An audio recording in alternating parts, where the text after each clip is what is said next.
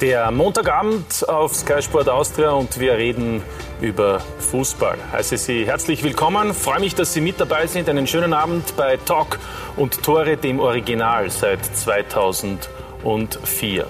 Wir sprechen hier hauptsächlich über die Bundesliga, aber manchmal diskutieren wir dann auch über die Auswahlmannschaften des österreichischen Fußballbundes und blicken auch über die Grenzen Österreichs hinaus in die weite Fußballwelt. So auch wie heute mit drei hochkarätigen Gästen, die schon viel erlebt haben, die einiges zu sagen haben und die vor allem eines eint, nämlich dass Fußball ihr Lebensinhalt ist. Ich freue mich über den ersten Trainer, der mit der U21-Nationalmannschaft sich für eine Endrunde qualifizieren konnte. Schönen Abend, herzlich willkommen, Werner Gregoritsch.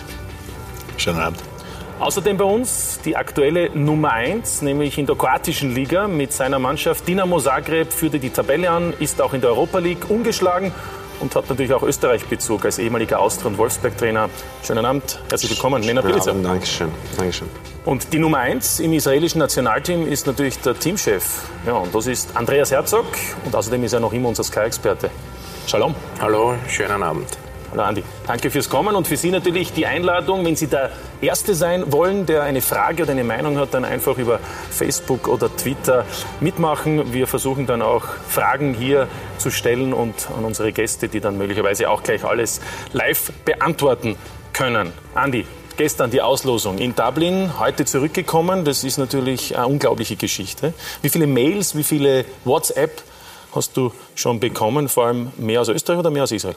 Ja, mehr als Österreich, das ist klar. Aber ich denke, dass für jeden in der Gruppe äh, ein schönes Los ist. Jeder rechnet sich vielleicht ein bisschen Chancen. Das ist klar, Deutschland, also Österreich und, und, Polen sind ganz klar die Favoriten, aber trotzdem mit Slowenien, Mazedonien, auch mit uns, mit Israel muss man sicherlich in jedem Spiel auch rechnen. Und wir sind Außenseiter, aber wir können ein sehr gefährlicher Außenseiter sein.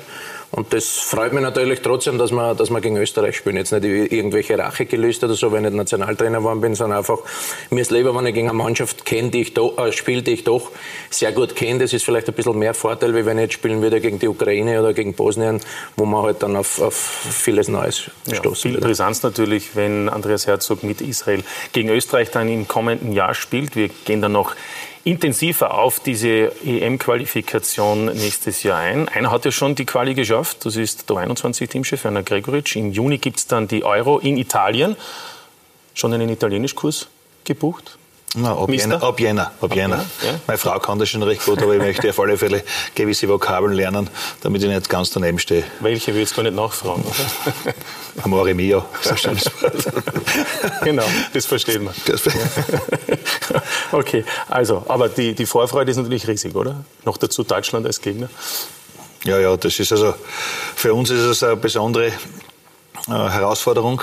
Und das höchste Ziel, der Andi war ja vor mir unter 21 Teamchef, war immer auch äh, vom österreichischen Fußball, dass man mit unter 21 auch einmal zur Endrunde kommt. Das ist gelungen. Und die Gegner, Deutschland ist natürlich was ganz Besonderes. Wir haben es ja vor zwei Jahren äh, gehabt in der Gruppe. Das war die einzige Mannschaft, wo wir eigentlich chancenlos waren.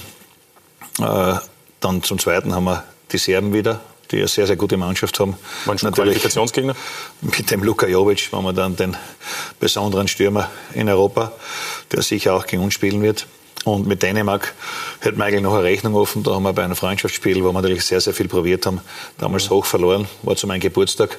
Und das wäre natürlich sehr schön, wenn meine Spieler mir noch ein nachträgliches Geschenk machen würden, indem sie da besonders. Wir reden natürlich über die 21, fällt mir nur bei Jovic ein, da könnte man natürlich auch den Kontakt zu Adi Hütter herstellen. Frankfurt könnte ja dann was dagegen haben, wenn er für die Serien spielt. Das wäre natürlich auch noch eine, eine Möglichkeit. Nena Belica, vielen Dank. Direkt angereist aus Zagreb. Wie ist eigentlich die Euphorie im Land des Vize-Weltmeisters? Spürt man ja, da groß, was? Groß, wegen der Nationalmannschaft. Sehr große Euphorie, auch wegen Dynamo Zagreb weil wir auch nach 49 Jahren etwas erreicht haben, was, was keiner erreicht hat. Und natürlich die Nationalmannschaft hat hervorragende Weltmeisterschaft gespielt und die Euphorie ist groß. Ja, Sie sagen etwas erreicht. Nenad Bilica hat also mit Dinamo Zagreb nach fünf Spielen in der Europa Gruppenleague 13 Punkte ist damit auf Platz 1 sicher und damit überwintert die Mannschaft erstmals eben auch international. Ähm, wie ist das zustande gekommen? Es ist doch ein Umbruch passiert, auch bei Dinamo Zagreb. Die Mannschaft hat in den letzten Jahren ja auch bekanntere Spieler gehabt als jetzt eigentlich. Ja, wir haben viel gewechselt. Also ich glaube, 14, 15 neue Spieler geholt sind so acht oder zehn Spieler weggegangen von, vom Verein. Wir haben gebraucht, diesen Umbruch, ein bisschen frische Blut reinzubringen in die Mannschaft und, und wirklich äh, die Spieler, die wir geholt haben, haben wir praktisch alles richtig gemacht. Viele Spieler mit viel Charakter und einige auch äh, Österreich bekannte, wie Leovac oder, oder Dilava äh, spielen, spielen auf sehr gutem Niveau und ähm, also charakterlich eine Top-Mannschaft, der auch in der Liga, kroatische Liga und auch in Europa sehr gut gespielt hat. Ja, in der kroatischen Liga läuft es ja auch ganz gut, können wir einen Blick drauf werfen. Da ist äh, Dinamo Zagreb an der Tabellenspitze. Gestern gab es einen 1 zu 0 Heimsieg im nächsten Spiel. Insgesamt erst eine Niederlage in Rijeka in dieser Saison. Neun Punkte Vorsprung auf den Satellitenclub, oder? Kann man das so sagen? Lok Zagreb oder gibt es da keine Verbindung Nein, ich habe hab kein Gefühl, dass das Satellitenclub, Okay, weil wir zwei Spiele gegen die 1 zu 0 gewonnen haben, war sehr knapp und sehr aggressiv bei diese zwei Spiele. Also das war vielleicht vorher, aber jetzt kann ich das nicht sagen. Ja. Wie, wie würden Sie einschätzen, die Qualität auch der kroatischen Liga im Vergleich etwa zur österreichischen, wo Sie gearbeitet haben, oder Ja. auch zur polnischen? Ja, wie, Sie- wie Sie sehen in der Tabelle sind vier, fünf Vereine, die, die oben stehen und die anderen, die einfach äh, weniger Qualität haben. Ich glaube, dass die ersten vier, fünf äh, sicher mit, auch in Österreich, mit besten drei, vier mithalten können und Niveau ist äh, ähnlich. Sehr ähnlich, vielleicht äh, mehr technische Liga. Österreichische Liga ist ein bisschen mehr Zweikampfliga und das ist, das ist der große Unterschied, aber Qualität ist ähnlich. Ja, Dynamo ist ja der Rekordmeister, hat Ja. äh, schon 19 Titel gewonnen in der noch kurzen kroatischen Geschichte. Also sie könnten einen Jubiläumstitel in der kommenden Saison feiern mit der Mannschaft aus äh, der Hauptstadt der kroatischen, die mein Kollege Christoph Jochum vor einigen Tagen besucht hat. Zagreb im Dezember 2018. Es ist kalt geworden in Kroatien. Im Stadtteil Maksimir befindet sich das berühmte gleichnamige Stadion. Es ist groß dominant, ganz so wie der Club, den es beherbergt. Im Trainerteam lauter alte Bekannte. Der Chef Ninat Bielica, Co-Trainer Rini Poms, Athletiktrainer Martin Mayer und auch der Tormann-Trainer Silje Czavlina hat eine Österreich-Vergangenheit. Von Bielica sprechen sie alle in höchsten Tönen. Er hat äh, sehr viel Respekt für Spieler und Spieler haben viel Respekt äh, für Neno, weil äh, er hat äh, äh, Fußball im kleinen Finger, verstehst? Und, und Spieler haben das gesehen. irrsinniger Charakter, irrsinnige Persönlichkeit und ja, ein herzensguter Mensch, wo man kann jetzt äh, viele Dinge aufzählen, aber, aber das Wesentliche ist, dass er, dass er einfach ein sehr, sehr bodenständiger Mensch ist, der genau weiß, was er will. Loyal mit Sicherheit ein Eigenschaftswort, das Bielica besonders gut beschreibt. Das war es auch und vor allem Emir Dilava. Er hat mit Bielica schon bei der Austria und in Posen zusammengearbeitet. Fachlich beeindruckt ihn sein Trainer immer wieder aufs Neue. Er kennt einfach so viele Sachen, was, was, wo, man, wo man selber überrascht ist nachher. Und sollte man sich eigentlich alles aufschreiben als Spieler bei ihm, wirklich, weil man lernt sehr viel jeden Tag dazu und äh, jede Situation, jede Analyse von Match, von Situationen, es ist, es ist wirklich was Besonderes, muss ich sagen. Einen der größten Erfolge seiner Trainerkarriere feiert Bielica mit der Austria. Ausgerechnet gegen Dinamo Zagreb. Die Qualifikation für die Gruppenphase der Champions League 2013.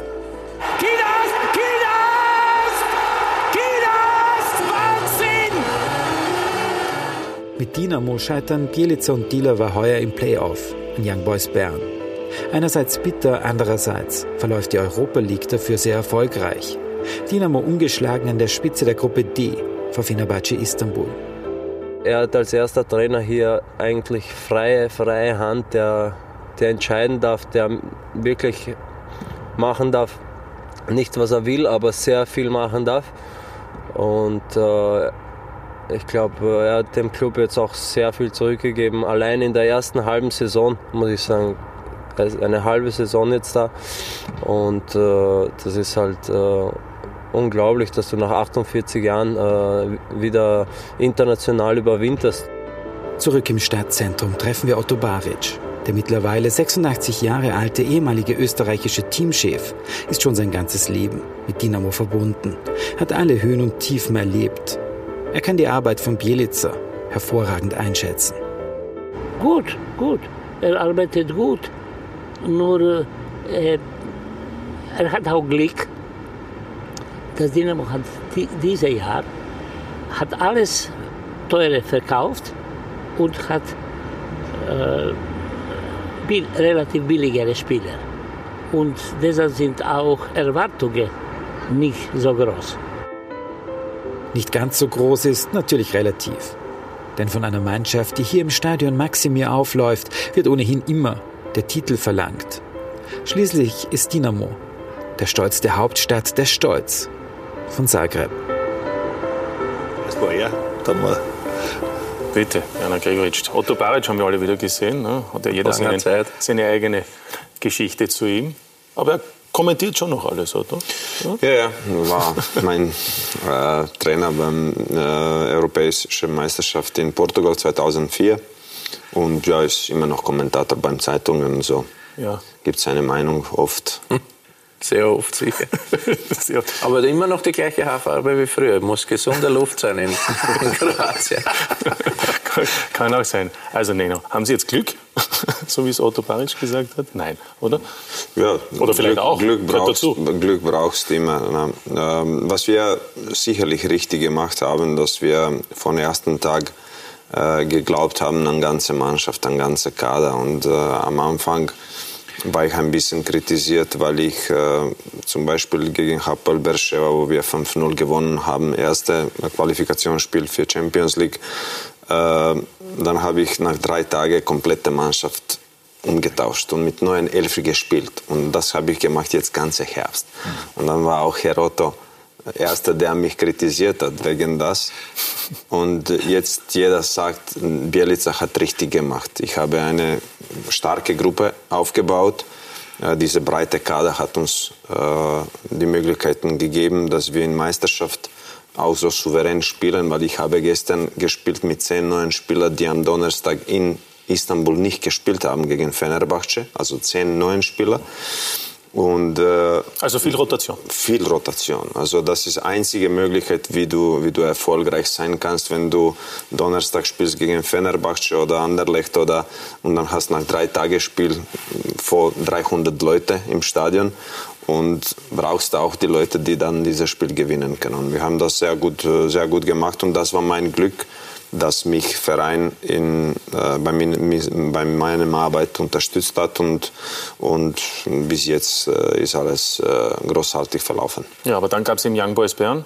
Ist das bitter irgendwie, das Ziel, Champions League zum zweiten Mal zu erreichen nach 2013 ja, mit der Austria? War schon bitter, war schon bitter, weil wir erst das Spiel 1-1 in Bern gespielt haben, haben wir geführt, zu Hause 1-0 und eigentlich Spiel komplett unter Kontrolle gehabt. Also man hat nicht den Eindruck gehabt, dass sie irgendwie ein Tor machen können. Und dann in zwei Minuten machen sie zwei, zwei Tore, ein Elfmeter-Tor und ein, ein Corner-Tor. Aber das ist Fußball und dann haben wir noch Chancen gehabt. Äh, eigentlich Gegner hat aus zwei, drei guten Situationen zwei Tore gemacht, du hast aus sechs, sieben keine gemacht. Und natürlich war bitter, aber man muss ehrlich sagen, dass äh, für unsere Mannschaft, der in Aufbau ist, immer noch in Aufbau ist, wäre Champions League zu groß gewesen. Äh, wir hätten sicherlich eine oder andere schlimme Niederlage äh, mhm. erhalten. Und so in, in Europa League glaube ich, dass wir, dass wir uns sehr gut präsentieren, dass diese Liga zu uns sehr gut passt. Kann ja nächstes Jahr noch werden. Wie darf man sich das vorstellen? Es gibt ja einen großen Namen bei Dinamo Zagreb mit Zdravko Mamic. Der wurde verurteilt, hat sich der Haftstrafe entzogen, weil er in Bosnien lebt. Wie ist das Arbeiten jetzt bei Dinamo? Ja, Dinamo Zagreb ist nicht nur äh, Zdravko Mamic. Dinamo Zagreb ist äh, eine, eine sehr gut organisierter Verein. Viele Leute stehen hinter Dinamo Zagreb. Wir haben unseren Präsident, wir haben die Leute, die Verein äh, großartig führen. Finanziell steht Verein nie besser, hat sie es gestanden. Also sportlich, Dinamo Zagreb ist aus diesem Teil Europa äh, Verein, der in den letzten 15 Jahren elf oder zwölf Mal in Europa League oder in Champions League gespielt hat. Also das das kann kein Verein sagen. Von da bis nach Polen, Bulgarien, Rumänien gibt es keinen anderen Verein, der das erreicht hat. Deswegen ist Dynamo groß. Äh, man muss sagen dann, dass äh, in 22 Kaderspiele beim WM 14 Spieler von Dynamo Zagreb waren. ausgebildet. Ausgebildet oder haben sie mal gespielt beim Dinamo Zagreb. Das, das sagt alles über Dinamo Zagreb, wie, wie Dinamo Zagreb ein großer Verein ist. Ja. Und wenn Sie dann so sehen, wie die beiden Kollegen als Teamchefs arbeiten, ist das auch etwas, was für Sie mal ein Thema sein könnte? Ja, wird man sehen. Also wird man sehen in Zukunft. Jetzt will ich diese Situation genießen. Ich freue mich auf, auf Arbeit beim Zagreb. Ich habe noch Vertrag noch eineinhalb Jahre. Dann werden wir sehen. Ähm, sage nie zu sowas. Ne? Aber ja. äh, die Leute sprechen darüber schon viel, aber wir haben einen sehr guten Nationaltrainer, der sehr erfolgreich ist. Vize-Weltmeister. Vize-Weltmeister ist und jetzt haben wir überhaupt keinen Bedarf, aber in Zukunft werden wir sehen. Nena, Sie leben ja mit Ihrer Familie noch in Klagenfurt? Also in Zagreb arbeiten Sie, aber Klagenfurt ist jetzt ja relativ nahe. Sie verfolgen auch noch den österreichischen Fußball? Absolut, absolut. Und wie, wie gefällt Ihnen die neue Zwölferliga? Ja, es, ist, es passt, es ist interessant, äh, wird man sehen, äh, wie, alles, wie alles funktionieren wird. Aber äh, jetzt sieht man schon Spannung, wer unter ersten sechs kommt. Wir haben in Polen, äh, wo ich zwei Jahre gearbeitet habe, haben das wir auch, Sie so fragen. ein Play Play gehabt. Acht, acht, ja genau. Ja. Und äh, ist ein bisschen anders aufgebaut, weil die ersten acht spielen nur einmal miteinander. Sieben Spiele, ne? Sieben Spiele. Mhm. Und, aber ist sehr interessant und ist sehr spannend. Unten aber Sie sind ein Leidtragender, denn Sie waren im Grunddurchgang im zweiten Jahr mit Lech Posen Erster. Ja. Und am Ende sind Sie dann ja, Dritter geworden. Am, Ende bin ich entlassen worden. Ja. War, war ich Erster auf die Tabelle. Und Super Modus. Ja, ja für, uns war, für uns war ein bisschen zu viel, weil die Erwartungen sind dann höher geworden und wir haben eine sehr junge Mannschaft gehabt, äh, also mit drei, vier, 18, 19, 20-Jährigen, die mit Druck äh, nicht gut umgegangen sind und einfach kommen die Niederlagen und dann natürlich zahlen wir die Trainer. Aber es ist ein sehr interessanter Modus und im ersten Jahr, glaube ich, äh, letzter Spieltag äh, hätten wir ersten vier Meister werden ja. können. Dann gab es zwei also Unentschieden. Lechia, Legia, Lech und Jagiellonia. Und dann war, waren zwei Unentschieden. Ja. Äh, also sehr interessant. Auch unten ist sehr spannend. Deswegen finde ich so ein System sehr richtig. Ja, wir können vielleicht den Blick machen auf die aktuelle Tabelle nach 16 Spieltagen in der österreichischen Fußball-Bundesliga. Eben, es gibt eine Zwölferliga. Es wird nach 22 Runden, also jetzt sind noch zwei, dann ist Weihnachtspause und dann geht es im Februar bis Mitte März mit den restlichen vier Spielen des Grunddurchgangs weiter. Danach wird geteilt geteilt. Im Moment Sturm aufgrund der besseren Tordifferenz vor Hartberg, Rapid knapp dahinter. Werner Gregoritsch. Jetzt haben viele gesagt, dass eine Zwölferliga für die Entwicklung der Talente gut ist. In Wirklichkeit wird eigentlich seit der zehnten Runde nur mehr darüber gesprochen, wer ist oben, wer ist unten. Der Druck wächst, Trainer werden freigestellt und im Frühjahr kann es ja auch nicht entspannter werden, wenn dann in zehn Runden die Entscheidungen fallen über Aufstieg, äh, über Abstieg oder eben vorne über die Europacup-Plätze und über die Meisterschaft. Ja, trotzdem muss man sagen, dass äh, gerade jetzt die wirklich guten Jungen gefordert werden. Ich sage, dass zum Beispiel bei uns in der 21 jetzt, äh, die jetzt am Schluss immer gespielt haben, sechs Spieler sind, die in der Bundesliga Fixstarter sind. Es ist der Schlager Alex äh, als Tormann ausgezeichnet, hat einen großen Anteil, mhm. dass der Lars da vorne steht. Es ist der Maximilian Ullmann vom Lask. Es ist für mich einer der Aufsteiger Lubitsch von Hartberg, den keiner gekannt hat und der für mich auch gerade im Unter-21-Team sehr, sehr wichtig war, als äh, praktisch äh, äh Mittelspieler zwischen äh, Defensive und Offensive. Und es sind Spieler dabei, Beispiel ein Adrian Krivic, den auch äh, keiner so richtig oben gehabt hat auf dem berühmten Zettel. Zettel, ja, und der hat gegen uns sehr, sehr wichtige Tore gemacht und das sind, glaube ich, auch die wichtigen Einsätze. Die Spieler, die in der Bundesliga gespielt haben, zum Großteil, haben auch in der 21 ihre Leistungen gebracht. Und ich glaube, was der Nenad sagt, gerade dieses System äh, mit den sechs Plätzen, die man erreichen soll, und auch dann die Abstiegsfrage wird sicher sehr interessant. Was natürlich leidtragend ist, sind natürlich die Trainer. Ich glaube, dass, dass man speziell mal sieht, dass man dann sehr schnell äh, ungeduldig wird. Es geht immer so von momentanen Erfolgen mhm. hängt es auch ab. Und das ist natürlich für, für manche Trainer schwierig, weil man ja nicht entwickeln kann, sondern muss Ergebnisse bringen. Aber die Jungen, die jetzt spielen, die bei mir in der 21 sind, sind eigentlich Fixspieler äh, mhm. bei den diversen Vereinen. Und, und da muss ich sagen, hat man auch gemerkt, äh, dass sich wirklich auch diese Spieler weiterentwickelt haben. Andreas, wie, wie schwierig äh, sehen Sie auch die Situation für die sogenannten großen Sturm Rapid, auch die Austria, die im Moment jetzt durch die zwei Siege etwas besser dasteht? Ja, ist momentan keine leichte Situation. Keiner braucht sie sich erfüllen, die Austria nicht. Rapid ist jetzt noch unterm Strich. Also man hat ja gewusst oder man am Anfang der Saison schon darüber diskutiert, dass vielleicht einen großen treffen kann. Und jetzt natürlich mit St. Pölten als Überraschungsmannschaft, Hartberg bis jetzt auch sehr gut, WRC, sind auf einmal zwei, drei ganz große da im Rennen um das untere Playoff. Also es ist so, wie man, wie man vor der Saison gesagt haben, selbst der Herbst wird schon entscheidende Phasen geben. Also es darf sich keine Mannschaft da wochenlang äh, schlecht präsentieren, sonst rutschen sie unterm Strich. Und so wie es momentan ausschaut, meiner Meinung nach wird es einen großen erwischen. Entweder Sturm, Austria oder Rapid. Ja, Rapid hat gestern nach dem Sieg in der Europa League gegen Spartak Moskau, wo man ja auch Chancen hat, äh, in die Co-Runde einzuziehen, also den nächsten Sieg gefeiert. Auswärts in äh, Innsbruck auf dem Tivoli, das 1 zu 0 sehen wir in der Nachspielzeit durch Veton Berisha.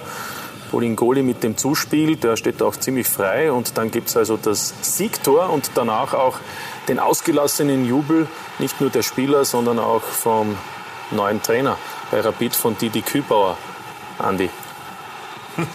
oh. Ja, es ist verständlich. Ich meine, es ist bei, Extre äh, bei Rapid natürlich der Druck extrem in den letzten Wochen. Und, und da ist jeder Sieg, vor allem jetzt in der Nachspielzeit, extrem wichtig. Die drei Punkte äh, haben der, jetzt auch der Sieg in Moskau haben der Mannschaft natürlich gut getan. Und trotzdem gilt es jetzt die letzten zwei, drei Spiele im, im Herbst noch erfolgreich zu gestalten.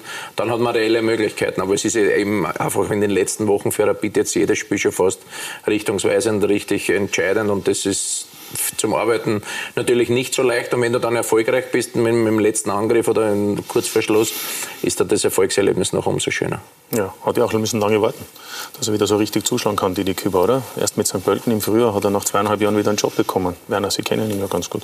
Ja, war sicher mein bester Kapitän in Mattersburg, war äh, ein Spieler, der die Mannschaft wirklich sehr gut mitgeführt hat, auch ein totaler äh, Teamplayer er war wirklich hervorragend und äh, ich glaube ganz einfach, dass er ein Mensch ist, der seine Emotionen jetzt mehr oder weniger schon mehr unter Kontrolle hat, aber man sieht das da bei dem Sieg, dass er total lebt und was, was mir gefällt, ist, dass er der Mannschaft eine Handschrift gibt, die ist leidenschaftlich, man sieht dann, äh, wie sie sich alle freuen über das Tor. Er bringt ganz einfach, äh, glaube ich, in kurzer Zeit zusammen, dass diese Mannschaft ein Team wird, wo er arbeitet. Und ich vergönne es ihm natürlich, muss ich sagen, weil er es nicht leicht gehabt hat, weil er auch manchmal das Herz auf der Zunge hat. Aber das ist eigentlich äh, wirklich bis jetzt eine Top-Leistung, speziell international. Und ich glaube ganz einfach, dass äh, solche Typen wie der Didi auch gerade in so einer Situation bei Vereinen wichtig sind, weil sie relativ schnell Ergebnisse erzielen müssen. Und das ist äh, für ihn, glaube ich, ist das sein großer, großer Wunsch gewesen, Rapid-Trainer zu werden. Und ich glaube, dass das sehr, sehr gut passt. Und ich würde es ihm wirklich vergönnen, vor allem auch dem Verein, weil der wirklich zum Großteil, sage jetzt mit Leidenschaft, auch äh, außerhalb äh, des Feldes äh, geführt wird. Und man lebt das, man sieht das mit den ehemaligen Spielern auch, wie die da mitleben. Ich habe ja selbst den Hedelreim und auch als langjährigen Rapid-Mann dabei. Und, und wenn man... Der Trainer, der Tormann-Trainer, der, der auch einen sehr guten Job macht bei uns, aber wie die da mit dem Verein leben, das ist schon vorbildlich. Und darum sage ich nochmal, würde mich sehr freuen, auch im Hinblick sind einige Spieler dabei, aber Dejan ist kein im Kader. Der Dejan ist auf Abruf meistens. Ja, der hat natürlich auch Probleme gehabt und hat auch sehr viel Spiel, gespielt, war auch äh, verletzungsanfällig, war aber auch ein Spieler, der mir auch geholfen hat und würde mich sehr freuen, wenn, wenn diese Spieler auch äh, ihr Ziel erreichen. Nicht nur international, sondern auch äh, äh in der Meisterschaft. Nenad, äh, Ihre Ex-Clubs, Wolfsberg, Austria, wie bewerten Sie deren Rolle? Ja, Wolfsberger hervorragend. Also stehen sie sehr gut mit Ilze, macht sehr gute Arbeit, also und, uh, über Erwartungen. Austria so in, wie in den letzten Jahren, also keine großartige Entwicklung, aber ist immer dort unter den ersten drei, vier. Ne? Ja. Aber ist schon ein bisschen enttäuschend, dass Austria nicht besser steht. Sagen auch die Verantwortlichen selbst. Waren Sie schon im neuen Stadion, General Nein, nein, nein, nein, noch ja. nicht. Aber Sollten Sie mal machen. Vielleicht, ja, vielleicht, ja? vielleicht. Wenn, also ich habe ganz wenig Zeit. Ich habe Mittwochspiel, dann wieder Sonntag, dann wieder Donnerstag, dann wieder Sonntag. So ja, aber es gibt nämlich welche, wenig Zeit. Es gibt, für, es gibt ja einige, man könnte auch sagen, dass Sie ein bisschen mitzuverantworten haben, dass dieses Stadion so umgebaut wurde. Immerhin haben Sie die das Sagen Sie, das sagen Sie. Ja, weil Sie die Austria zur Champions League geführt haben und da gab es viele Einnahmen. Aber hören wir am besten hinein, wir haben Markus Kretschmer dazu befragt. Okay, vielleicht. Ja. Wenn man so möchte, hat er mit dem Erfolg gegen äh, Dynamo Zagreb, äh, ich glaube, da war er ein ganz, ganz entscheidender Faktor, als wir damals im Champions League Playoff den kroatischen Meister besiegt haben, ähm, weil er eben den Club, das Land, die Art des Spielens sehr, sehr gut kannte. Und ich habe damals auch das Funkeln in seinen Augen gesehen. Er wollte das unbedingt, er wollte das beweisen. Und das war ein wichtiger Faktor, aber wir waren ja dann in der Gruppe auch mit ihm äh, sehr erfolgreich. Wir haben, glaube ich, fünf Punkte erreicht und damit haben wir natürlich auch Einnahmen generiert, die wir damals dann auf die Seite gelegt haben, um unser Star-Projekt, und da ist ja das Stadion das äh, wichtigste Teil davon, ähm, finanzieren zu können. Also wenn man so möchte, steckt in diesem Stadion auch ein Anteil von Nenad Bielica. Na bitte. Schön zu hören. Ja. Aber angenehm überrascht. Ja. Ja? ja, ja. Andi hat sogar zu ihm gemeint, vielleicht wird eine Tribüne mal noch. Nein, nein das brauche ich nicht. Leider, leider hat dann in Meisterschaft nicht gut geklappt, weil wir gerade das, was wir vor Dynamo gesprochen haben, also diese breite Kader haben wir nicht gehabt und dazu noch ein Alexander Grünwald, ein Alexander Gorgon und Marko Stankovic ganze Herz verletzt gehabt haben. Also drei Offensiven das hat schon gefehlt in Meisterschaft dann und natürlich, äh, da war mein Ende sehr schnell. Naja, noch zehn Monaten, nicht einmal. Acht, noch acht, acht ja. Monaten, ja. ja. Hätten Sie gerne noch länger gemacht bei der Austria. Aber es war auch eine schwierige ja. Saison nach Stöger Meisterschaft und es war nicht so einfach. Ne? Ja, mit Erfolg umzugehen ist nicht einfach. Und äh, äh, Meisterschaft gewonnen, Champions League erreicht, fünf Punkte in Champions League und äh, der Verein oder Mannschaft äh, hat Umbau gebraucht. Na, und das hat nicht jeder verstanden beim Verein.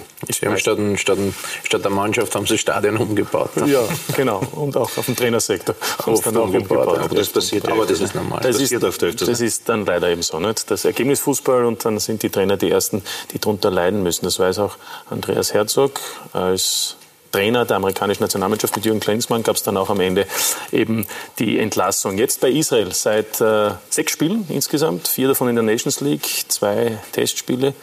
Wie, wie gefällt es dir? Dort. Das ist ja insgesamt eine sehr interessante Aufgabe, auch allein das Umfeld nehme ich einmal Ja, es ist total, also es macht mir extrem viel Spaß. Es war von Haus aus eine Herausforderung, das habe ich auch gewusst. Ich meine, am Anfang sind halt viele Sachen auf mich eingeprasselt die zum Glück nicht verstanden habe, die mich auch nicht interessiert haben, weil die Kritik am Anfang schon sehr groß war. Das habe ich aber alles erst im Nachhinein gehört, aber das war auch irgendwie zu erwarten, war einfach die, die Vorgeschichte mit dem Tor damals. Also am Anfang war es nicht so leicht. Aber ist gut, dass man die Sprache nicht so versteht, oder? Nein, es, für mich war einfach das Wichtige, dass ich mit meiner Mannschaft arbeiten kann, dass ich eben meine Philosophie hineinbringen kann. Es ist phasenweise ganz gut gelungen, phasenweise noch nicht so gut und eben müssen wir da ein bisschen mehr Konstanz, noch ein bisschen mehr Qualität reinbringen, dann können wir jetzt auch in dieser Gruppe ganz gut ausschauen. Aber es sind halt Sachen dabei, wo wir noch hart arbeiten müssen, müssen wir uns noch verbessern. Eine Frage von einem Zuseher, an Andreas Herzog, gleich einmal im Zusammenhang damit, mit diesem Tor. Ähm, also wir haben die richtigen Gäste zum richtigen Zeitpunkt, offensichtlich, weil Andreas Herzog gestern mit Israel in die Österreich-Gruppe gelost wurde. Wie oft Andi Herzog seit seiner Bestellung zum Teamchef bereits auf das Quali-Match im Oktober 2001 angesprochen wurde? Ne? Also die erste Frage war gleich bei der Pressekonferenz, aber nicht mit einem Grinsen im Gesicht von den Journalisten.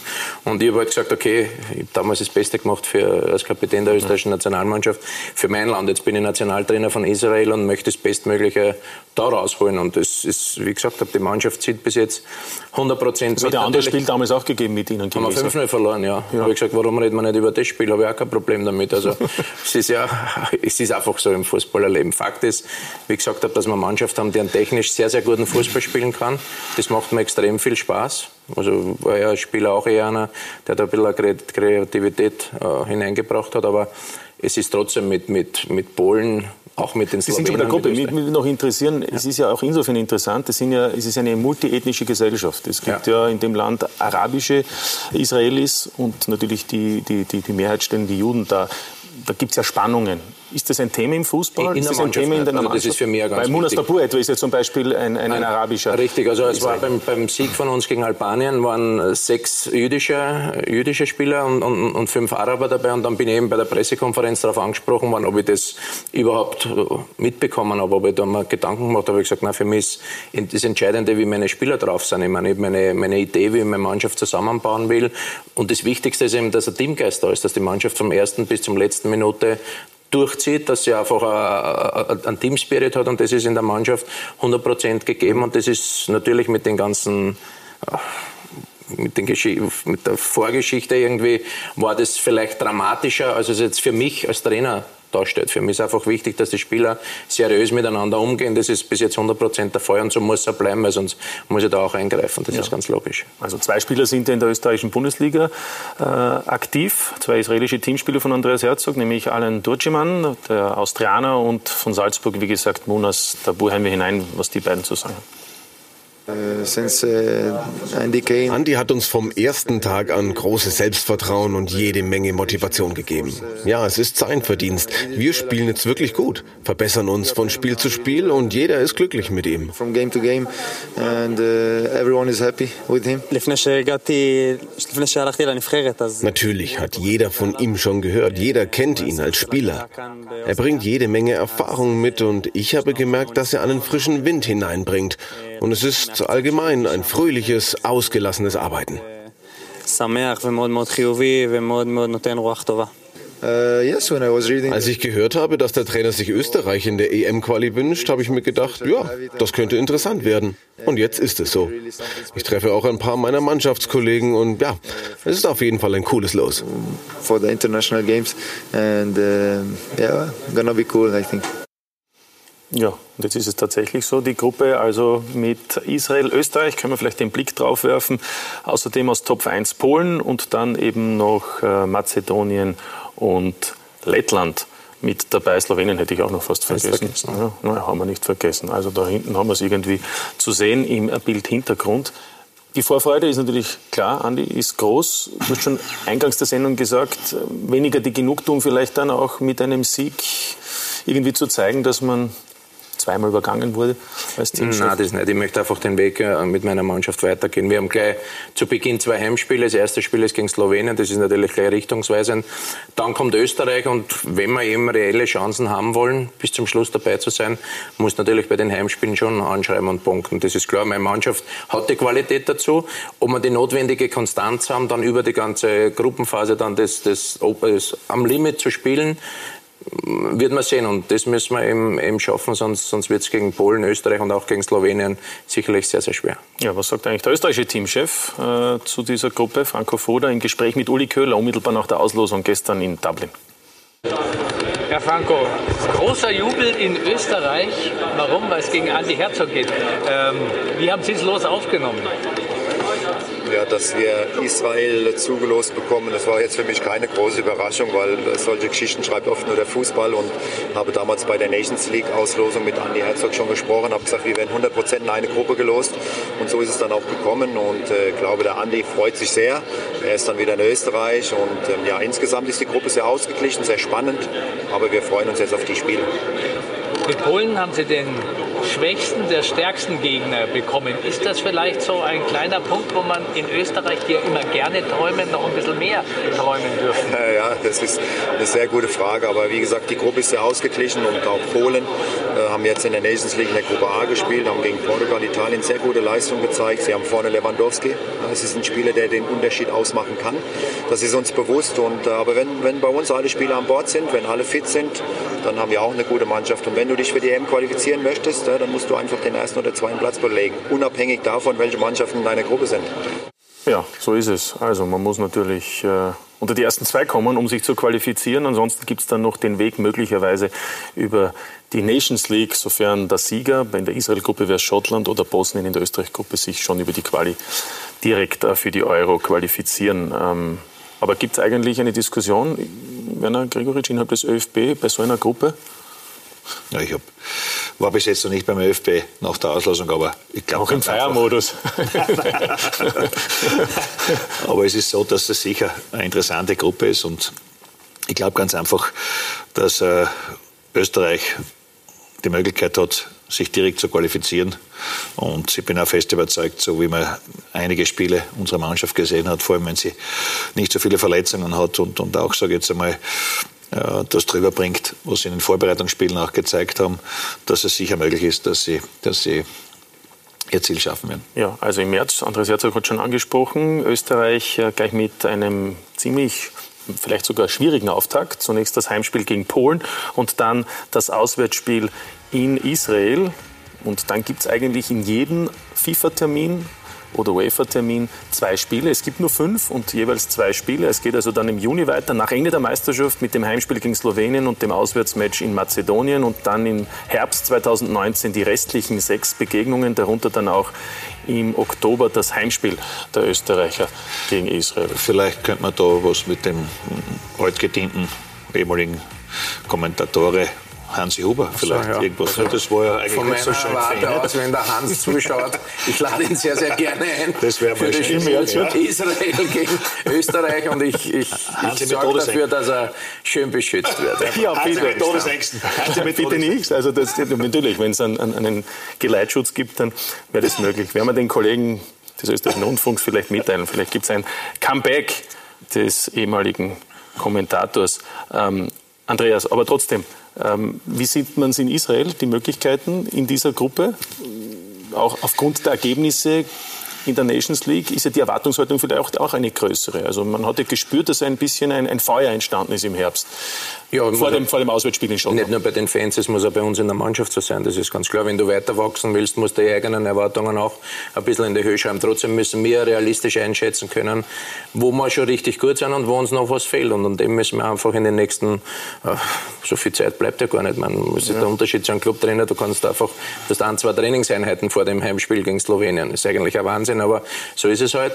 Fakt ist, dass die Erwartungshaltung in Israel immer sehr hoch ist. Also der, der Fußball ist sehr hoch an, angesehen jetzt von, von, von der Liebe zum Fußball. Das Nationalteam hat leider in den letzten 10, 15 Jahren nicht so die Erfolge gefeiert und durch das müssen wir jetzt einfach schauen, dass die, die, die, die leichte Euphorie, die jetzt gerade im Entstehen ist, dass das einfach weitergeht. Und da müssen, glaube ich, bei den ersten zwei Heimspielen halt gute, gute Spiele her. Aber du hast etwas Interessantes angesprochen. Wie darf man sich das vorstellen? Das Los des Teamchefs das ist doch ein schwieriges. Wir haben Nenad Bielica, der kann täglich mit seiner Mannschaft arbeiten. Worauf kommt es eigentlich dann bei einem Teamchef an in diesen drei, vier Tagen vor einem Spiel?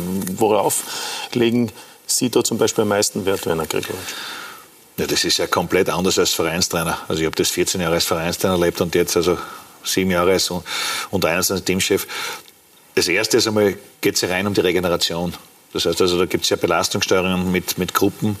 Die spielen am Freitag, können am, am Montag eigentlich normal trainieren oder Sonntag. Dann gibt es Spieler, die kommen erst am Montag oder Dienstag. Das heißt, die haben ein Sonderprogramm. Es geht in Wahrheit nur dahin, wenn man Freitag ein Spiel hat, dass man Mittwoch und Donnerstag mit der Mannschaft annähernd den gleichen Level von der Belastung hat. Das heißt also, dass sie, dass sie wieder erholt sind. Es kommt natürlich auch die Psyche dazu. Manche Spieler spielen nicht beim Verein, manche Spieler haben äh, Probleme mit dem Verein selbst. Und das merkt man schon bei jungen, bei jungen Spielern. Und der Andi weiß es. Ich glaube, dass die unter 21 trotz allem die schwierigste Mannschaft ist, äh, weil sie zum Teil keine Jugendmannschaft mehr ist, sondern schon äh, im Profibereich angesiedelt ist. Und da muss man halt einfach etwas schaffen, was mir auch gefallen hat, was jetzt der israelische Spieler gesagt hat.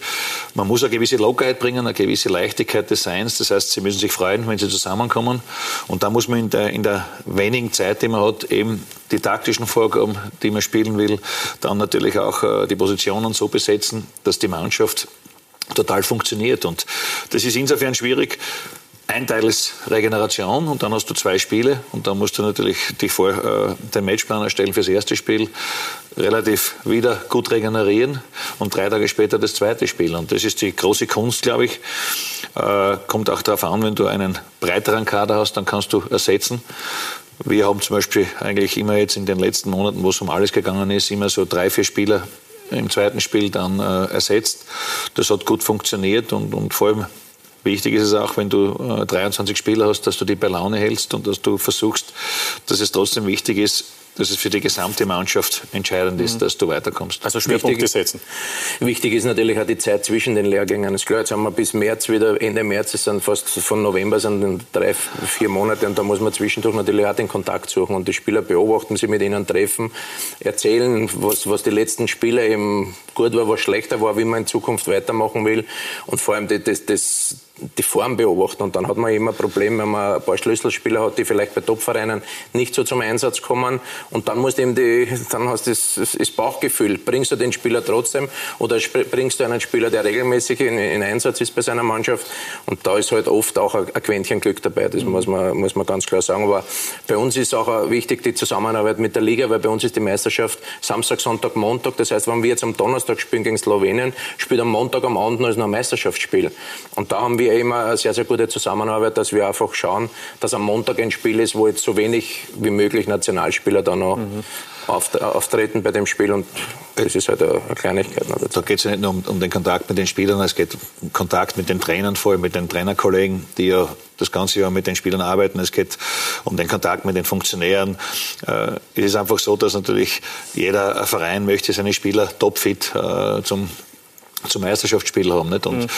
das jüngste Beispiel war, dass man das gesagt hat, nach dem äh, Erfolg, dass wir dann weitergekommen sind, war eigentlich klar, das war am Dienstag und am Samstag haben äh, die Spiele wieder begonnen. Nicht? Und dass man dann den Spielern natürlich schon auch mitgibt, meine Herren, wir können nicht groß feiern, sondern äh, man muss ganz einfach darauf sein, ihr seid Profis und die müssen lieber der Samstag topfit sein. Und darum sage ich nochmal, die Schwierigkeit ist ganz einfach, dass du aus den Informationen, die du hast, wie der Andi sagt, man muss sich natürlich Spiele anschauen, man muss mit Kontakte haben, muss ja ein Netzwerk aufbauen. Und man muss natürlich dann sehen, es gibt auch Spieler, die spielen bei mir sehr gut und sind beim nächsten Spiel zum Beispiel äh, auf der Bank oder gar nicht dabei, ja, weil der Trainer die Philosophie hat, dass mhm. er genau, dass er, dass er eben mit der Mannschaft, mit der er trainiert hat, dann arbeitet. Aber das ist dann auch wieder äh, die Situation, dass du dann nicht negativ einwirkst jetzt äh, gegen einen Verein, sondern versuchst, das dem Spieler so zu erklären, wie es eigentlich als Trainer äh, gesehen wird. Und da muss ich sagen, das hat speziell jetzt im letzten halben Jahr sehr, sehr gut funktioniert. Ja, klingt interessant, ist aber eine ganz andere Tätigkeit, oder? Als Clubtrainer. Ja, aber wir Clubtrainer müssen auch solche Dinge managen, wie man sagt. Und Umgang mit Spielern ist sehr wichtig. Und natürlich, wir können äh, viel mehr in technisch, äh, körperlichem Bereich äh, arbeiten. Sicher haben wir mehr Zeit. Aber wenn du jetzt in diesem Rhythmus bist wie wir. Also Donnerstag, Sonntag, Donnerstag, Sonntag ist auch kein Training, aber mhm. lebst mit Spielern, spürst, äh, wie sind die Spieler und äh, ist sicherlich etwas leichter. Ja. Also Rotation brauchen wir nicht viel, wenn man ehrlich ist. ich mein. Ja, ist klar. Ich wollte noch mal zur Gruppe zurückkommen. Hat er ja eine Gruppe auch die Auslosung ergeben, die sehr viel Österreich-Bezug hat, neben Andreas Herzog und natürlich der österreichischen Nationalmannschaft mit Franco Foda gibt es ja noch zwei Trainer, die auch in Österreich aktiv waren, nämlich der polnische Teamchef Jerzy Przemzek und der kommende slowenische, also er ist das eigentlich erst seit ein paar Tagen, nämlich Matthias Keck, der ja in den 80er Jahren in Spital gespielt hat, an der Trau und dann noch beim GRK. Andi Herzog hat gegen ihn gespielt mit äh, Rapid, bevor er nach Du musst es ja genau ist. wissen, du bist ja GRK. Ne? Ja, eben, eben, eben. Ich, ich versuche ich versuch dich nur zu erinnern, falls du es vergessen hast. Ich kann mich erinnern. Ja, war ein guter Spieler. War auch schon einmal Teamchef, war auch ja. Matthias Keck schon mit der slowenischen Nationalmannschaft 2010 bei der WM in Südafrika. Und Werner Gregoritsch kennt ihn natürlich auch. Ja, ja. kenne ihn natürlich auch, wie er bei Maribor Trainer war. Wir haben öfters, öfter Vorbereitungsspiele gehabt und war vor allem als Spieler beim GRK sehr wichtiger. Er war äh, strategischer Spieler, hat in der Abwehr gespielt, hat auch durch seine Freistoßtore dem Verein sehr geholfen. Und Einmal erst Happel geschlagen. Sehr, sehr ja. sympathischer äh, Kollege. Ja. Und Trainer Belitzer kennt ihn auch ganz gut. Sehr gut ja. Also, Matthias ist ein sehr guter Trainer. Also ich bin sicher, der ist unter ersten drei. Ja. Also das Gut. bin voll überzeugt. Ja, und ist der mit Rijeka der Letzte, der Dynamo einmal geschlagen hat, noch ja, vor Ihrer ja. Zeit? Ja, letzte fünf Jahre hat beim Rijeka gearbeitet, sehr erfolgreich, einige Cup-Titel gewonnen. Meisterschaft 2017. Meisterschaft einmal, ja. Aber hervorragende Arbeit geleistet und äh, jetzt beim Nationalmannschaft äh, wird sicher gleiche Arbeit machen. Ja. Bin voll überzeugt. Und Jerzy Przemczek, der polnische Teamchef, der in Österreich gespielt hat, sowohl bei Tirol als auch bei Sturm und der Franco Foda übrigens und auch beim LASK, war ja auch ihr Gegenüber in der polnischen ja. Meisterschaft bei Plotzk, glaube ich. Wisla Plotzk, ja. hat hervorragende Arbeit gemacht in letzter Saison. Vorher war beim Katowice und in letzter Saison haben sie vierter oder fünfter Platz erreicht, was für Wisla Plotzk äh, ein hervorragendes Ergebnis war. Und jetzt hat die Sommer Nationalmannschaft übernommen. Sie sind ein bisschen in Umbau. Wir sind mhm. ein bisschen in Umbau und er hat einige Probleme gehabt jetzt in Nations League und wird man sehen, wie die Mannschaft sich entwickeln wird. Ja, Boniek, der sehr bekannt ist, der Präsident des polnischen Fußballverbandes, aber ist ein junger Teamchef eigentlich, also das, deswegen vielleicht ja. auch für viele überraschend. Ja, wir, sie haben in Polen nicht wirklich äh, viele Top-Trainer und äh, Jerzy hat in letzter Saison wirklich super Arbeit geleistet und das war eine Entscheidung von Boniek, äh, ihn als Trainer zu nominieren. Ja, Andi, wen siehst du als Favoriten? Ja, ich bleibe dabei, wenn man sich allein die Wenderanglisten anschaut, wie immer die zustande kommt, mhm. brauchen wir jetzt nicht darüber diskutieren, sind Polen und Österreich 20 und 22, dann kommt lang nichts. Ich glaube, dann ist Slowenien 60, Mazedonien 64 und wir sind 90. Also dann kann man sich ungefähr ausrechnen, wie es sein sollte, aber jeder will natürlich den anderen schlagen und da zählt es bei uns genauso. Also wir gehen schon mit einer breiten Brust in die Spiele und wollen natürlich den einen oder anderen überraschen. Ja, Sie sind ja auch deshalb, oder du bist, manchmal sage ich noch Sie, aber als Sky-Experte darf ich ja du zu dir sagen, weil Willi Ruttensteiner natürlich als Sportdirektor in Israel aktiv ist. Äh, wie ist die Zusammenarbeit? Wie intensiv fordert er dich auch? Weil er ist ja bekannt dafür, dass er einiges auch naja, er hat sehr, sehr viel ne? zu tun. Also nicht nur mit uns, bei uns bei der Nationalmannschaft, sondern natürlich auch den ganzen Aufbau, den er drum herum betreibt mit, mit, mit Nachwuchs und so. Also ähnlich wie beim ÖFB, da hat er ja dafür gesorgt, dass dann über Jahre das sehr, sehr erfolgreich aufgebaut worden ist. Und ich denke, dass das jetzt für mich wahrscheinlich als Nationaltrainer nicht mehr Früchte tragt, aber, aber für die Israelis in den nächsten fünf, sechs Jahren dann im Nachwuchs auch nochmal richtig Impulse gibt. Und das, das braucht das Land auch, keine Frage. Aber wir arbeiten sehr, sehr gut zusammen, das ist klar. Er hat mich geholt, er kennt mich, ich kenne ihn und das hat natürlich auch Vorteile. Ja, und weil du es ansprichst, er hat natürlich auch vor knapp 20 Jahren mit dafür gesorgt, dass in Österreich Akademien auch äh, installiert worden sind. Und man könnte sagen, unter anderem profitiert auch Werner Gregoritsch jetzt davon. Die letzten Jahre ist ja da eine Generation entstanden, Werner Gregoritsch, die zu den Besten zählt oder nicht. Dazu gibt es auch eine Frage eines äh, Zusehers, glaube ich, wenn ich es richtig gehört habe können wir uns gleich ansehen, die in diese Richtung nämlich geht, äh, ist das der beste Jahrgang, den wir je hatten, wenn man das so beurteilen kann. Das wäre sehr unfair gegenüber den anderen Jahrgängen. Ich habe jetzt also den Undesign-Jahrgang übernommen.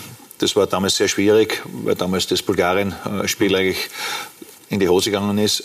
Aber die waren auch schon okay. Aber ich habe dann gehabt, also Jahrgang 92, 94, 96 und wir sind dreimal Zweiter geworden. Das spricht für Kontinuität. Wir haben mit dem 94er-Jahrgang gegen Spanien, das war damals eine Mannschaft mit 170 Millionen Euro Marktwert, wo Asensio Beispiel auf der Bank gesessen ist. Der hat gar nicht gespielt von Real Madrid gegen uns von Anfang an. Und haben dann gegen Spanien 1-1 und 0-0 gespielt und sind durchs Auswärtstor nicht aufgestiegen. Also wäre das sehr unfair gegenüber diesem Jahrgang. Und vor allem sehr viele spielen ja im Nationalteam. Jetzt sind Schaubloy, äh, Schöpf, äh, der Maison. Sabitzer. Also, Sabitzer. Also das sind Spieler, die ja wirklich äh, Qualität haben und die auch sicher dem österreichischen Fußball in den nächsten Jahren helfen werden. Aber es ist etwas äh, in der Mannschaft gewesen, ich glaube ganz einfach, dass der Wille dieser Mannschaft äh, so extrem war. Ich habe damals in Spanien ja sechs Spieler mitgehabt, die dann bei mir gespielt haben, und dann Schlager, Xaver, Leimer, äh, Wöber, Max war auch das erste Mal dabei. Und ich kann mich erinnern dann, äh, dass wir dann bevor wir auseinandergegangen sind, so eine Art Rücklichschwur gemacht haben, die Spieler und ich, die sehr verzweifelt waren. Also ich vergesse die Trainer nicht dieser Mannschaft äh, in Spanien. Da waren gestandene Spieler, die wirklich verzweifelt waren, weil sie bis auf Deutschland alles gewonnen mhm. haben. Und die haben gesagt, Trainer, nächstes Jahr schaffen wir es. Und äh, also nächsten, nächsten, äh, nächste Qualifikation schaffen wir. Und dass das so passiert ist im Nachhinein, jetzt kann man das ein bisschen auch äh, realisieren, muss man sagen, ist es für mich, für die Spieler äh, eine wunderschöne Sache. Also das freut mich, dass sie es geschafft haben und da war der Wille sehr, sehr extrem. Und was natürlich schon. Aber es ist der schönste Tag in der Trainerkarriere des Werner Gregoritsch gewesen, der 20. November? Das schönste war, wie ich begonnen habe mit meinem Ex-Verein, wie ich nach zwei Monaten Cupsieger geworden bin. Das war mal das Schönste, weil als Spieler bin ich sauer geworden äh, von, meiner, von meiner Zeit, äh, Beginn als Trainer. Aber jetzt muss ich sagen, im Nachhinein, ich habe es damals also jetzt das, das letzte Spiel, dann ist dann beendet worden, nicht realisiert, weil man so angestrengt ist bei einer Playoff-Quali. Aber jetzt muss ich sagen, es ist schon das Schönste, weil vor allem sehr, sehr viel Positives vom, vom, von den Fans zurückkommt, vom Volk, wo du hinkommst. Gratuliert jeder, jeder äh, kann auf einmal Spieler äh, kennen, die vorher nicht so bekannt waren. Das ist, mich freut es einfach für die Spieler. Also ich sage nochmal, die Spieler sind einfach, es haben mich sehr viele Spieler äh, aus den letzten Jahrgängen haben gratuliert. Der 94er Jahrgang, da waren glaube ich fünf oder sechs Spieler in St. Pölten zuschauen. Das zeigt, dass diese Spieler auch äh, übergeordnet von den mhm. Jahrgängen sich gut kennen, sich gut verstehen, sich gegenseitig das auch wünschen.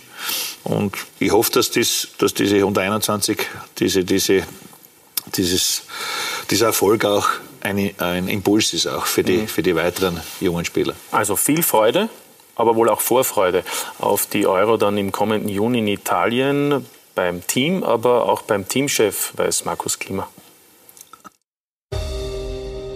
Es sind Momente für die Ewigkeit. Ja, es ist wirklich ein historisches Ereignis für den österreichischen Fußball, gerade zu einer scheren Stunde. Momente, die es festzuhalten gilt. Ja, es war ein unbeschreiblich gutes Gefühl. Also äh, wir haben seit langem darüber geredet und wir haben gewusst, dass einfach die Qualität in unserem Kader steckt, dass wir das auch schaffen können und das Ziel, Ziel erreichen können. Und ähm, nach dem Spiel ist einfach so wie, keine Ahnung, da ist einfach jedem, glaube ich, so viel Ballast abgefallen von den Schultern und äh, ja, da hat die Freude einfach keine Grenzen kennt. Momente voller Freude und Glück. Ja, unglaublich. Wir haben, ich glaube, zwei Jahre in der Quali dafür gekämpft. Und jetzt äh, bin ich sehr, sehr stolz auf die Mannschaft, dass wir das geschafft haben. Schlager, Grbic, Ingolic, Marisic, Lubic, Wolf, um nur einige aus der heimischen Liga zu nennen. Es wächst etwas heran, da kommt etwas nach. Es ist natürlich auch für uns alle, für den Trainer, der es nach so vielen Jahren auch verdient hat, ähm, einfach eine super Geschichte. Und ich glaube, ähm, nicht viele können sagen, dass wir 21 EM gespielt haben oder spielen werden. Also ich glaube, die Gruppe, ähm, wir kennen jeden Gegner, wir haben gegen jeden gespielt. Ähm, gegen Dänemark damals im Testspiel, wo wir unglücklich verloren haben. Da glaube ich, können wir ein anderes Gesicht sagen gegen, die, gegen Serbien, wo wir erst vor kurzem bewiesen haben, dass wir gegen die auch punkten können. Und, ja, und Deutschland, da wissen wir einfach, da ist eine Mannschaft mit viel Qualität. Aber ich glaube, wenn es mit Österreich gegen, Deutsch, äh, gegen Deutschland spielst, dann ist es immer was Besonderes. Und ich glaube, es sind 90 Minuten und da ist alles möglich. Auch die Abstauber müssen im Gespräch mit Hoffenheims Stefan Posch erfahren, die Stimmung könnte besser nicht sein, wie bei den Zimmerkollegen Quasina Posch. Und da würde mich interessieren, wie man dann mit sowas umgeht. Wenn man in der Früh aufsteht und dann ist das Erste, was man sieht, der Zimmerkollege mit dem Handy in der Hand.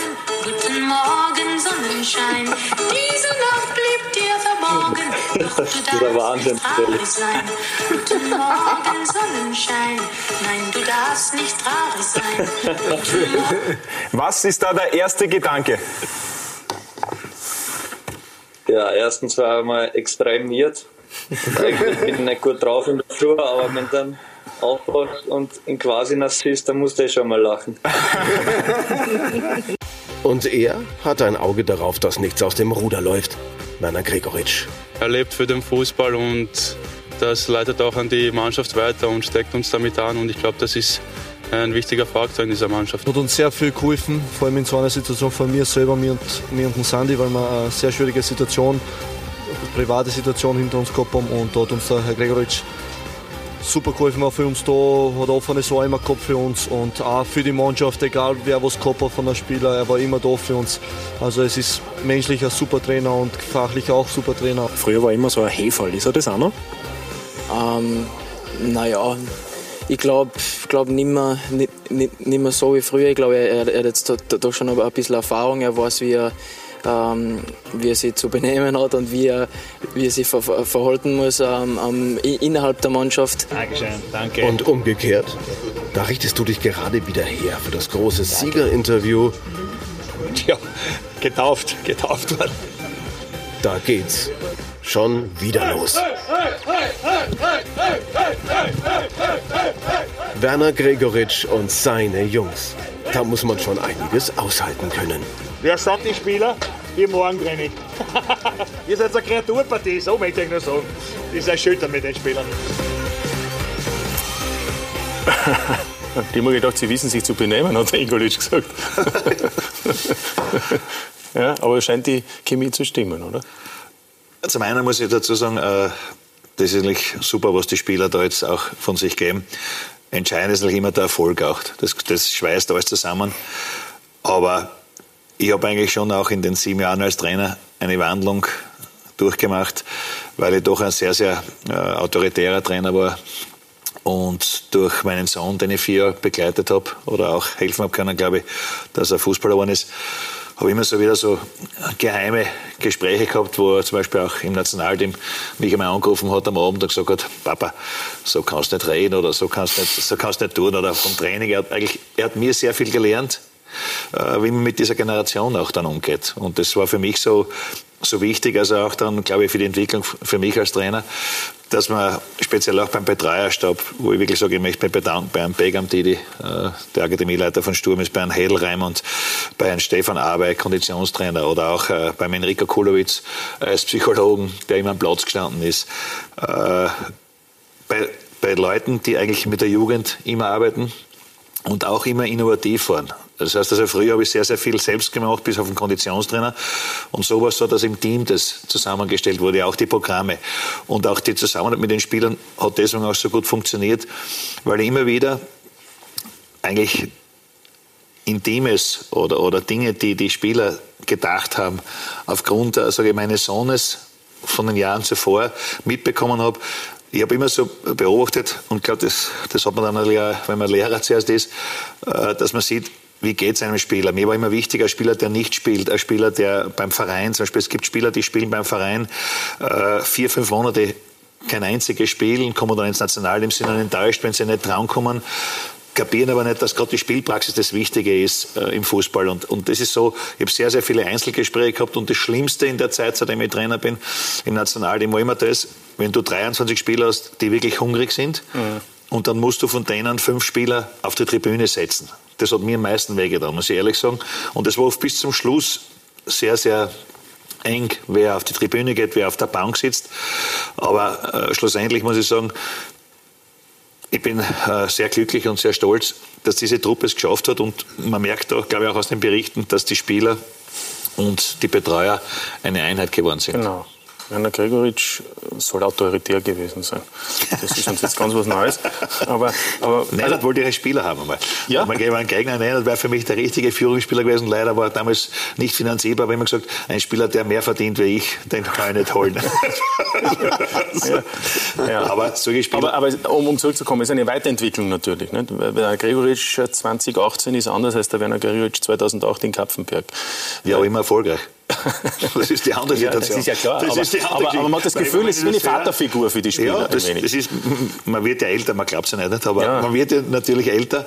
Aber es ist so, dass du ganz richtig sagst, also ich glaube, jeder von uns auch, wenn man, wenn man glaube ich, als Trainer etwas äh, werden will und lange in dem Geschäft äh, bleiben will, dann muss man natürlich auch immer aus den negativen Dingen, aber auch aus den positiven Dingen lernen. Und der Nenner sagt ganz richtig, gerade im Erfolg muss man sehr, sehr genau aufpassen, dass man dann die richtigen äh, Schritte setzt, auch als Trainer, dass man das ein bisschen vorlebt und nicht so in Euphorie äh, ausebt. Ich kann mich erinnern, vor Jahren, wie ich mich gefreut habe, wenn ich was erreicht habe und wie es jetzt ist, man genießt es dann ganz einfach mhm. viel mehr, weil es umfassender ist. Und War die humanistische Ausbildung in Graz im bischöflichen da nicht umsonst? Ja, nicht so viel, bitte. Das, naja, das Altgriechisch, Altgriechisch und Latein war, doch, war da doch was gebraucht. Äh, um aufs Sportliche zurückzukommen, es sind ja auch wirklich äh, hochinteressante Spieler da mit dabei. Ein paar Fakten, die das nochmals verdeutlichen, wollen wir uns ansehen. Also das ist natürlich die erste Qualifikation der österreichischen 21 für eine Endrunde. Eine Endrunde gibt es seit 1994 bis dorthin aber seither ist es noch nie gelungen. Aber was interessant ist, sieben Spieler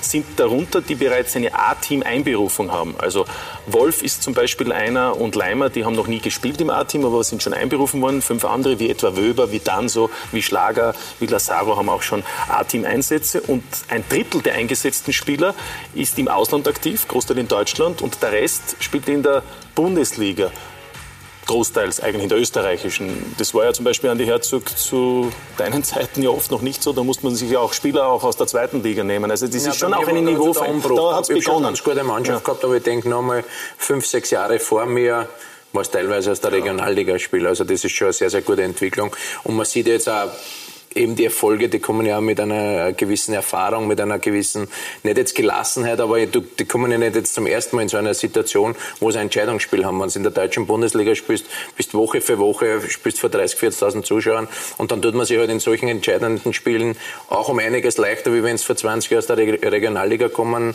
wärst und spielst auf einmal gegen Spieler von Real Madrid oder Barcelona. Das ist ganz das, eine andere Geschichte. Ne? Das Problem ist ein Motivationsproblem. Wenn zum Beispiel Max Weber, Conny Leimer oder äh, sage jetzt mal, der Bosch Stefaner von einem Champions League-Spiel kommt gegen Manchester City oder gegen Bayern München vor 60.000, kommst dann her und du hast zum Beispiel ein Vorbereitungsspiel in, in Neustadt gegen Dänemark und spielst vor 300 Leuten. Dazu nur ist es kalt im März.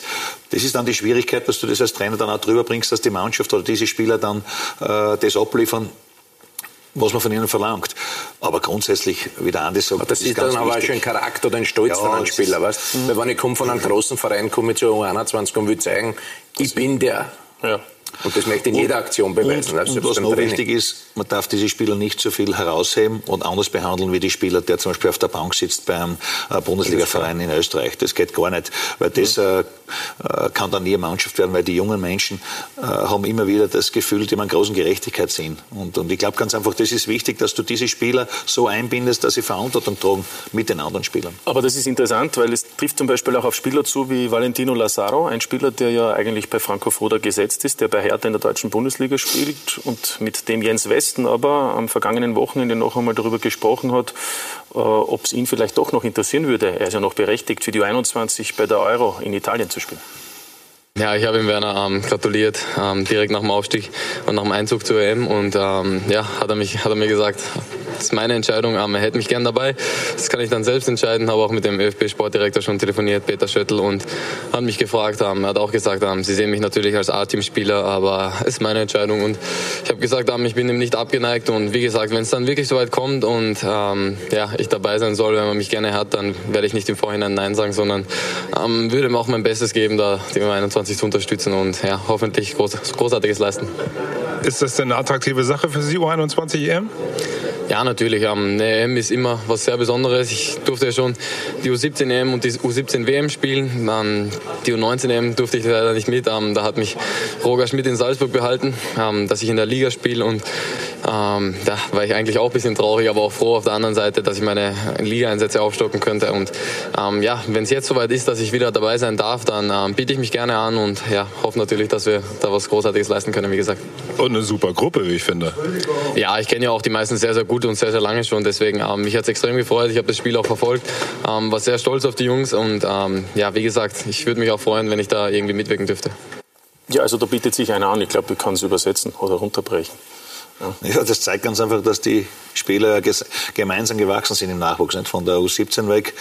Äh, oder Hermann Stadler, die Truppe auch ähnlich geführt hat wie ich, mit sehr viel Menschlichkeit und auch Erfolg, erfolgreich. Und ich glaube, dass äh, die Spieler genau wissen, es ist die, die letzte Möglichkeit im sogenannten Jugendfußball, ja, etwas Besonderes äh, zu erreichen, wobei es ja reiner Profibereich ist, weil wenn er äh, Sané, Leroy Sané oder, oder Timo Werner bei der Unter 21 spielen, dann hat das nichts mehr mit Nachwuchs zu tun. Deswegen gehören zu den besten Spielern äh, in Europa. Und darum sage ich nochmal, die Herausforderung ist groß. Man muss aber schon eines bedenken, und es ist noch nicht genannt worden, äh, also ohne Teamchef, das war vorher schon und das ist jetzt vor allem auch beim, beim Franco, wo wir uns sehr lange kennen, wäre das nicht möglich gewesen. Und ich kann mich erinnern, als es zu seiner Bestellung gekommen ist, war das erste Gespräch miteinander, wo, wir, wo er zu mir gesagt hat, ich werde dir nicht im Weg stehen, äh, dass du es nicht schaffst, sondern ich würde dir das sehr vergönnen. Und genauso ist es auch gehandhabt worden. Man muss dazu sagen, äh, er hat den, den Hannes Wolf nicht abgezogen, hat einen anderen Spieler genommen, er hat mir den, den Wöbermax gelassen. Also es Leimer runtergeschickt. Leimer runtergeschickt. Also man muss sagen, da geht es ja um sehr viel. Nicht? Und, und, und, das, und davon kann man ausgehen, dass das im Frühjahr, also im, im Juni auch so sein wird. Ja, das ist natürlich die Schwierigkeit. Es, es kommt darauf an, es sind aber zwei die Nationalmannschaft spielt ja vorher. Vorher, ja, aber das kommt darauf an. Entscheidend ist ja da dann, äh, wie die Vereine dazu stehen. Aber ich glaube zum Beispiel äh, Schlager, äh, Xaver der Dino hat es jetzt schon auch bekundet, die würden sehr gern dabei sein. Und ich sage eins, wenn diese Mannschaft so zusammenbleibt, nicht so viele Verletzte sind und äh, es kommt ja noch einer dazu, Matthias Honsack, den hat man vergessen, der bei Holstein Kiel ist, der war verletzt in der, in der schwierigen Phase, der uns vorher sehr geholfen hat. Dann haben wir in der Offensive auch sehr viele gute Spieler. Defensiv war es herausragend. Aber ich glaube nochmal, für uns ist es ein wunderbares Erlebnis, weil wir das erste Mal da dabei sind. Und das ist einfach was Besonderes und darum glaube ich, dass da jeder. Und es wird ja nahe an der österreichischen Grenze gespielt, äh, beginnend. Wir können den Blick drauf werfen in der Gruppe, in der Österreich spielt. Geht's los. In Triest spielt man am 17. Juni gegen Serbien und dann die beiden weiteren Gruppenspiele in Udine im Stadio Friuli und zwar am 20. Juni gegen Dänemark und dann am 23. gegen Deutschland. Ja, und da trifft dann Werner Gregoritsch auf den U21-Teamchef aus Deutschland, auf Stefan Kunz und der hat Janik Erkenbrecher noch etwas mitgegeben. Wie gut ist denn die Gruppe mit Serbien, Dänemark und Österreich? Also wir haben äh, mit Dänemark haben wir äh, bei der äh, Euro 2017 schon ein bisschen Schwierigkeiten gehabt. Die sind äh, echt sehr spielstark. Äh, Serbien ist aus meiner Sicht die beste Mannschaft Osteuropas. Und Österreich ist natürlich dann immer mit sehr viel Emotionen verbunden. Letztlich kann man es so richtig beurteilen, wenn man die endgültigen Kader sieht, weil ähnlich wie bei uns in Deutschland auch, gibt es viele Spieler in den Jahrgängen, die dann auch schon in ihrer A-Nationalmannschaft spielen. Also muss man da mal zum Schluss sehen, wer dann auch alles zur EM, zur U21 EM mitgeht.